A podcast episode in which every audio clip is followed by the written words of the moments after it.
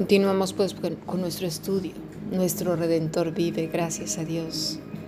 Nos ha salvado, nos ha rescatado de aquella condenación eterna y de esa muerte terrible que heredamos de nuestros primeros padres y esa tendencia a odiar a Dios y todo lo que venga de Él. Así pues, Eva tuvo tres pasos suficientes para cometer ese pecado terrenal, animal y diabólico que describe Santiago en su carta. Es así que ella muere, su alma muere y da a su marido. lo que se describe en este texto es la actitud de ella, ¿verdad? Fue como así, pues mira, si yo me voy al hoyo, pues tú te vienes conmigo. La palabra que se expresa ahí es como arremeter.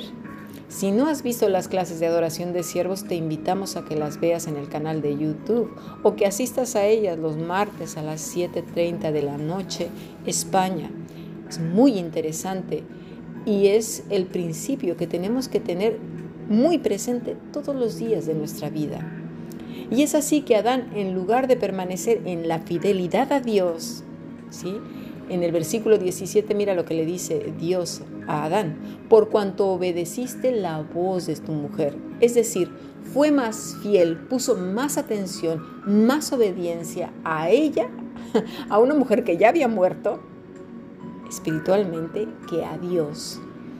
Es aquí y aquí donde vamos a puntualizar bastante, porque muchos hombres y mujeres tropiezan con esa misma piedra con que tropezó Adán.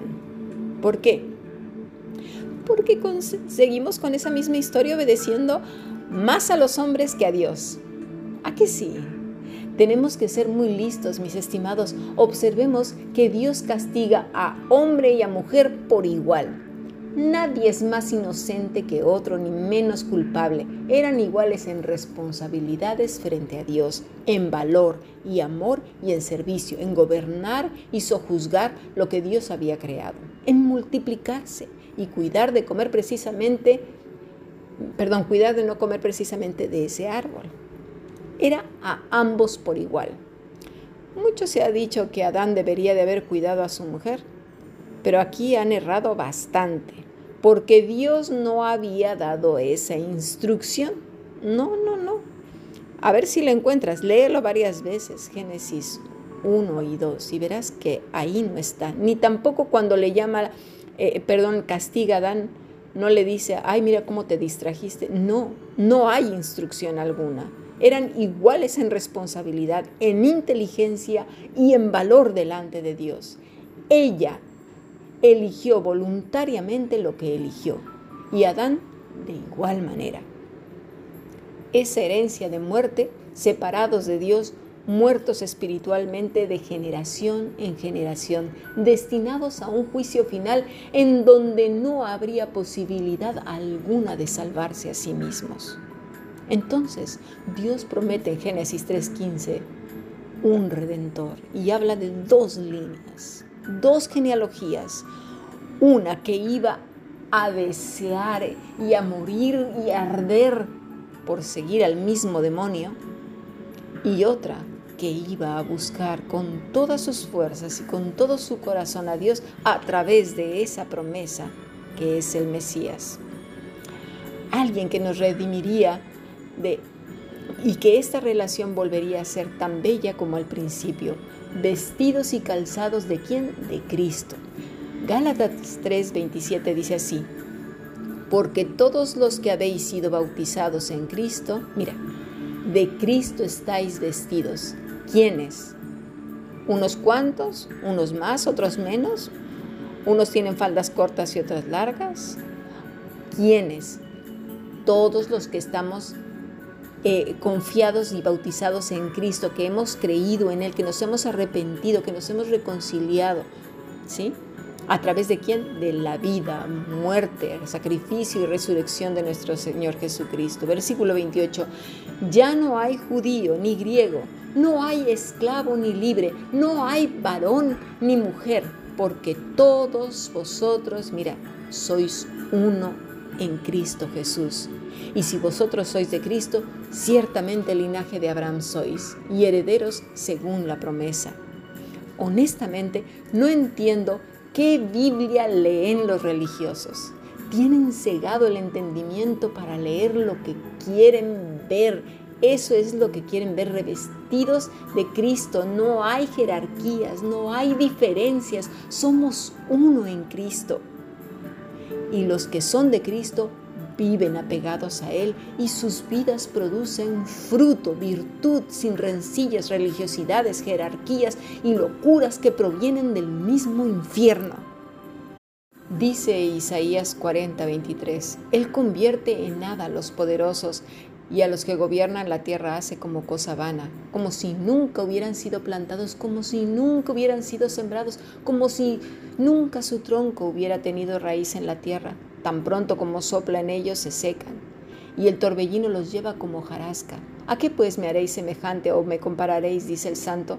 Levantad en alto vuestros ojos, mirad quién creó estas cosas él saca y cuenta su ejército, a todas llama por sus nombres, ninguna faltará. Tal es la grandeza de su fuerza y el poder de su dominio. ¿A qué se refiere con los poderosos? Habla de príncipes, gobernantes, pero mira, hay otro término que describe bien otros poderosos. La palabra es pesado. Y aquí entran todos los de la lengua viperina, venenosa, corazones duros, callosos, religiosos, podridos de envidia, el celo, la conspiración y la sospecha, que con sus lenguas son como serpientes cargadas de maldad, que no contentos con su veneno mortal van e impregnan otras almas, o inocentes, o corazones deseosos de matar y de arruinar vidas.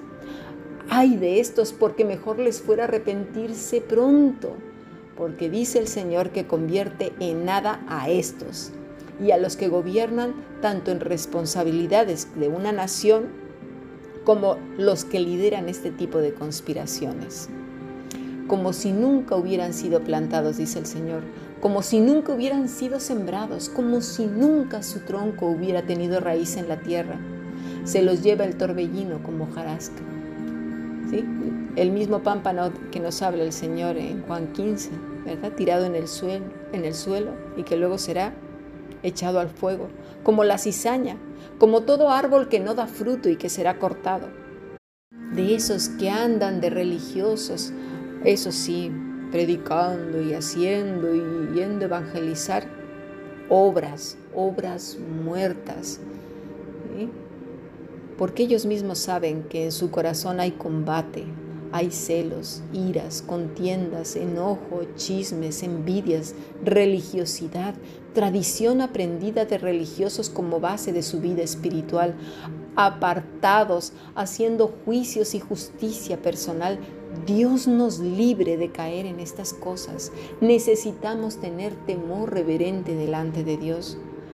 Valorar las cosas desde su perspectiva y no la nuestra. Desde nuestra justicia no, ¿eh? Desde nuestros valores tampoco, desde nuestra ética tampoco, de nuestro pensamiento, cultura o lo que hemos aprendido, por ejemplo, eh, de otros que han, camino, han caminado perdón, el camino de la oveja torpe. Por eso es tan difícil que un rico, es decir, el que se fía en sus cosas que le engordan el orgullo y el corazón, sus cuatro mil diplomas, su, eh, no sé, los años que lleve en la iglesia de no sé qué, de los religiosos de no sé cuánto. Madre del amor hermoso, ese era el problema que tenían los fariseos, los saduceos, los escribas, que no lo podemos ver, que Dios nos abre el entendimiento porque no entran en el reino ni dejan entrar a otros. Dice el Señor, ¿a qué me compararéis? La palabra es dama, que quiere decir asemejar, considerar, maquinar, pensar tenemos la mirada y el corazón tan aferrados a la tierra y sus rencillas, pleitos, celos, religiosidades y sus ritos, creencias erróneas, repetidas millones y millones de veces por ovejas torpes desde antaño, que por desgracia las tenemos como ciertísimas. Por favor, acerquémonos a la escritura, pidamos a Dios que nos muestre en cada lectura su verdad Descalcémonos de nuestros caminos torcidos y aprendidos por ovejas necias, torpes, religiosas, por favor, de esos trapos de inmundicia que no sirven más que para entorpecer la obra y hacer caer a otros. Por favor, levantemos nuestros ojos al cielo. Habla de una actitud del corazón en la que solo espera en el Señor y no espera en sí mismo, ni espera en otros para que se apoye en, su propia prudencia y en sus propias creencias, y hacer aliados como hicieron los fariseos.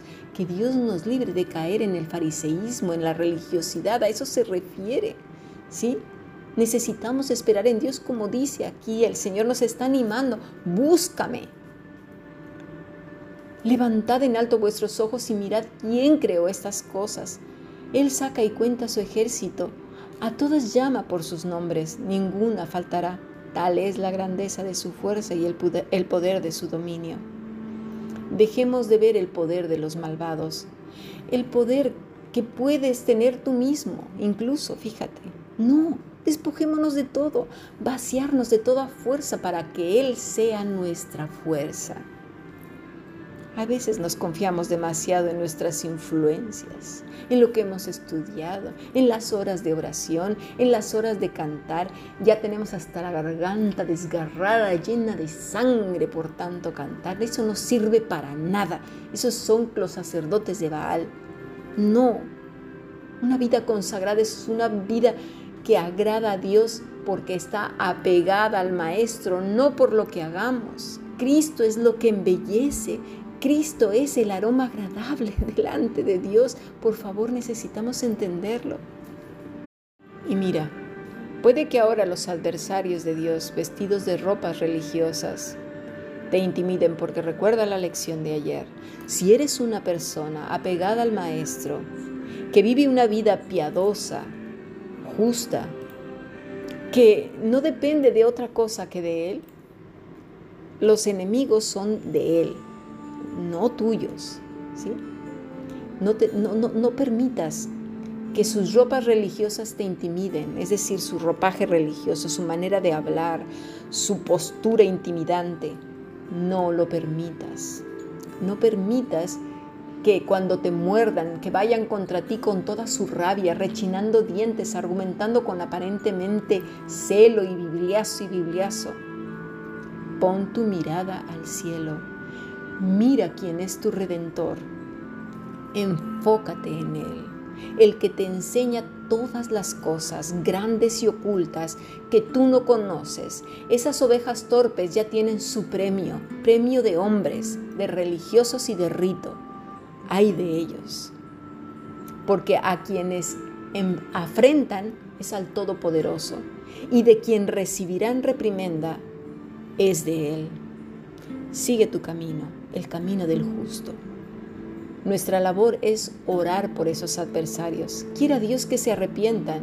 Y esta maravillosa palabra que nuestro amado Redentor pronunció ese día, cuando les dijo a los oyentes, esa escritura que se había cumplido, les redima y los les atraviese ese corazón tieso y duro, acartonado, malvado, perverso, rencilloso, celoso, y caigan a los pies del Señor el Espíritu del Señor está sobre mí, dice Isaías 61, 18, por cuanto me ha ungido para dar buenas nuevas a los pobres. Recuerda Mateo 5, el sermón de la montaña.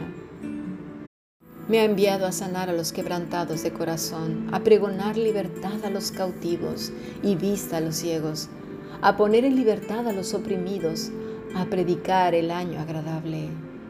Bendito sea el Señor que a través de su vida de su muerte, de su sacrificio y de su resurrección, esa relación maravillosa que tenía nuestros primeros padres ha vuelto a ser restaurada.